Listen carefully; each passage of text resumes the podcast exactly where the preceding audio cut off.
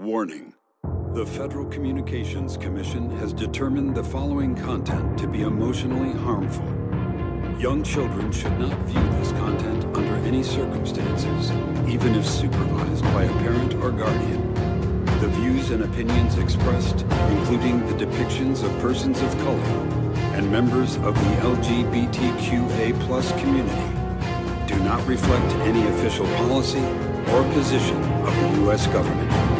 This program contains graphic language, violence, nudity, misogyny, racism, anti-Semitism, hate crimes, and depictions of sexual assault. Be advised. Amis bienvenue dans Catégorie 3, le podcast cinéma interdit moins de 16 ans. Aujourd'hui, j'ai décidé de faire un tour dans la supérette du coin. Je me sens tout excité là. J'ai besoin de satisfaire mon appétit lubrique. Hop, direction les rayons X. Et je parle pas de ce l'hôpital si tu vois ce que je veux dire. bon. Alors, non, pas ça, pas ça. Trop hardcore, trop gluant, trop acrobatique. Bon, non, faut pas un film porno. Allons plutôt voir du côté érotique. Ah, voilà. Ça, ça a l'air très excitant. Voyons voir ça de plus près. Le produit s'appelle La Maison. Il vient de chez nous.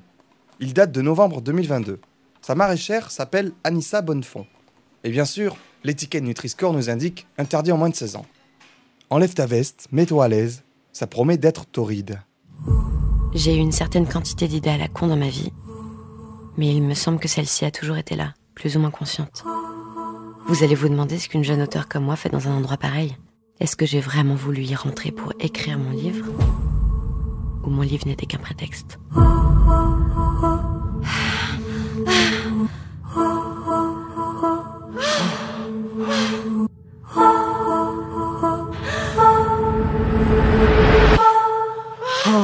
La Maison est donc un film français sorti le 16 novembre 2022 dans nos salles obscures. Il s'agit du premier long métrage de fiction de Anissa Bonnefond.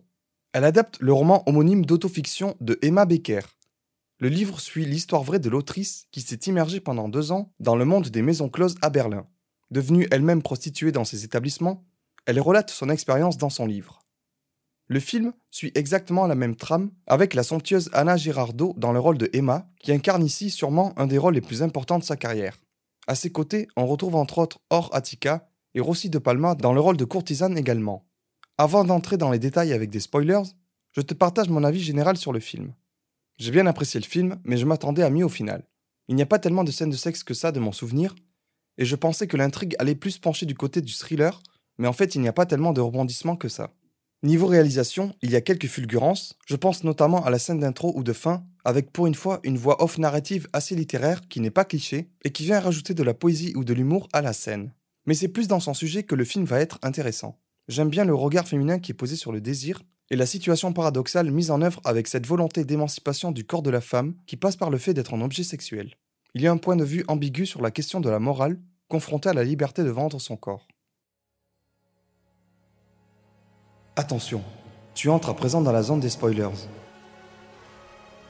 Il est encore temps pour toi de faire marche arrière, d'aller regarder le film, puis de revenir écouter ce qui va suivre.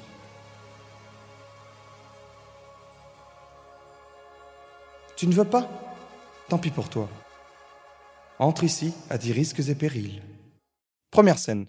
Un lent travelling arrière nous dévoile l'héroïne Emma, baignée dans une lumière rouge, qui se fait tringler par un vieux gars dans une chambre en levrette. Elle nous donne un regard caméra empreint de passivité et nous dit en voix off qu'elle ne sait pas si elle a eu une bonne idée en faisant ça.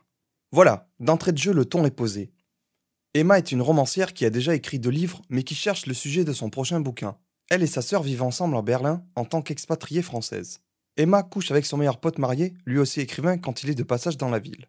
Un soir, ils vont près d'un bordel, car la prostitution est devenue légale là-bas dans les maisons closes depuis 2002, et ils sont sur le point d'entrer pour tester, mais son pote se dérobe au dernier moment.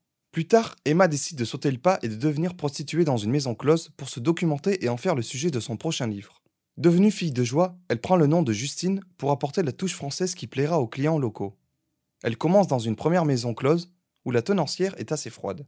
Je crois que c'est une fille de l'Est de mon souvenir. Et il n'y a pas vraiment d'esprit de sororité entre les différentes prostituées. Emma doit parler anglais exclusivement pour communiquer. S'ensuit alors plusieurs scènes de sexe avec tout type de clients, mais exclusivement des hommes. Des vieux, des jeunes, des gros, des moches.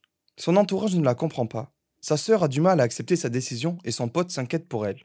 Emma assume pleinement son choix auprès d'eux, mais a quand même demandé à sa frangine de ne rien dire aux parents. Les séquences où nous voyons Emma, pardon, Justine, au quotidien dans son nouveau boulot, nous permettent d'avoir tout un éventail de différents fantasmes existants, allant de la simple masturbation au BDSM. Avec son premier client, elle prend le dessus et se met à le chevaucher en Amazon. La scène est filmée en POV pour nous procurer son ressenti personnel pour cette première fois, et nous voyons le client en dessous d'elle commencer à lui caresser les seins. Elle apprend par la suite les règles du milieu, comme par exemple la pipe ou le bisou sur la bouche qui coûte un supplément de 20 euros de plus pour le client. La vie suit son cours pour Justine, mais au bout d'un moment, ça se passe mal. Je sais plus pourquoi exactement. Je crois qu'un client se montre violent avec elle. Il veut la forcer à faire quelque chose en lui prenant violemment la tête, mais Justine proteste et le stoppe net. Elle se fait engueuler par la patronne car elle n'a pas voulu satisfaire le caprice du client et décide de quitter le bordel. Elle découvre alors une autre maison close appelée sobrement La Maison, un lieu plus sain et accueillant où elle se sent de suite plus en confiance.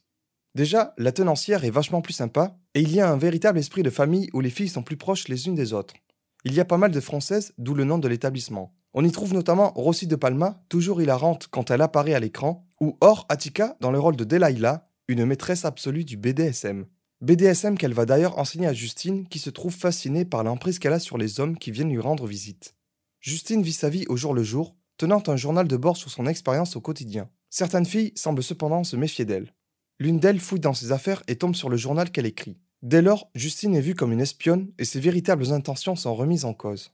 En parallèle, elle développe une relation amoureuse avec un mec. Ce dernier apprend ce qu'elle fait dans la vie et l'étrange expérience dans laquelle elle s'est aventurée. S'il trouve ça tordu au début, il finit par accepter son mode de vie et les deux vivent heureux, pendant un moment en tout cas. Après, je ne suis plus sûr s'ils restent ensemble ou s'il la quitte parce qu'en fait, au fond de lui, il a du mal à accepter la situation. Vers la fin, le personnage de Delilah, la maîtresse BDSM, quitte la maison close sans prévenir les autres et je ne me souviens plus exactement de sa raison. Mais je crois que c'est à cause du mauvais traitement de la part d'un client qui s'est montré violent avec elle, chose inhabituelle, sachant que c'est elle normalement qui domine les hommes. Mais ici, toutes les travailleuses du sexe s'en mêlent, et la patronne vient virer elle-même le connard qui s'est permis de lever la main sur une de ses filles. Pour finir, Justine finit à son tour par être agressée par un client qui la viole. Il me semble que c'est le même qui avait agressé Or Attica peu de temps avant. Cet événement traumatique marque peut-être la fin de son expérience en tant qu'employé de maison close. On ne sait pas vraiment, mais on le suppose. Le film se termine sur une dernière scène plus métaphorique que réaliste, puisqu'on voit ce que je pense être un passage du roman original de Emma Becker mis en image. Dans cette conclusion, la voix off de Anna Girardot nous guide comme lors de l'ouverture. On la voit elle-même grimée en homme, avec des prothèses faciales et une fausse barbe, entrer dans la maison en tant que client. Elle se place du point de vue d'un homme qui irait visiter cet établissement, et nous avons droit à toute une tirade élogieuse qui célèbre toutes les prostituées, mais plus généralement, la femme avec un grand F. Son corps, sa beauté, sa force, son courage, le passage est très beau et conclut très bien le film, même s'il arrive peut-être un peu brusquement à mon goût.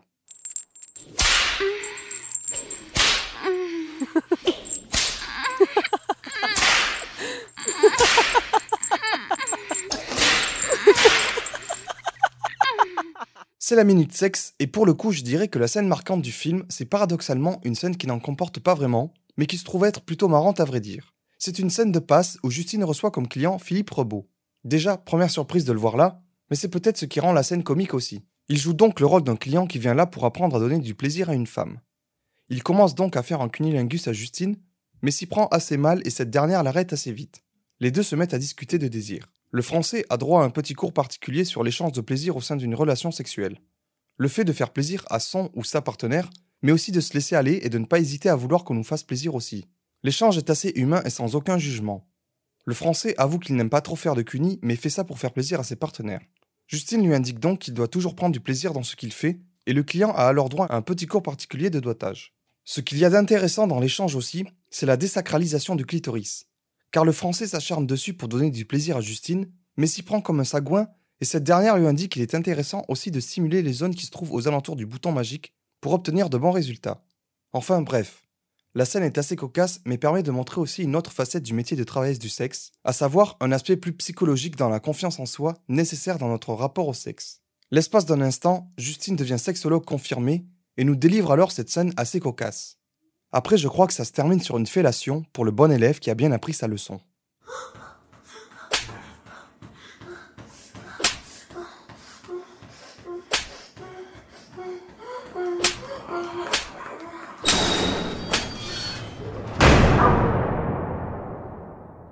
Voilà, je pense avoir fait le tour de ce que j'avais à dire sur ce film.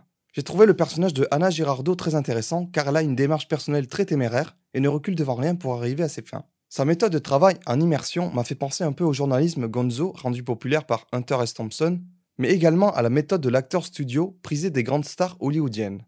Ici, Emma semble utiliser son alter ego, Justine, comme une sorte de rôle qu'elle incarnerait corps et âme afin de prendre de la distance par rapport aux actes qu'elle commet. Elle arrive ainsi à faire la part des choses entre son travail et sa vie personnelle, chose qu'elle aura du mal à faire accepter à son entourage, qu'il soit familial ou amoureux. Avec son roman et le film qui en est adapté, l'autrice et son double fictif s'inscrivent dans une nouvelle vague féministe apparue à la suite du mouvement MeToo.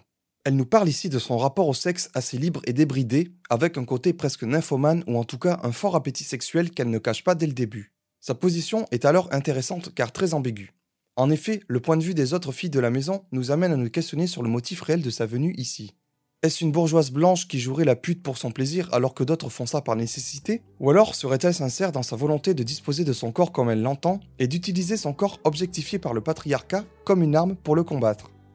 La question reste ouverte, mais le sujet est passionnant. Dommage que le film n'en soit pas entièrement à la hauteur. Note finale 6,5 sur 10. Ah, mais tu entends? La musique qui arrive déjà. Cela signifie que je dois te quitter. Mais ne t'en fais pas. Je reviendrai bientôt avec toujours plus de bons produits saignants à te conseiller. Au revoir, ami Trachophile.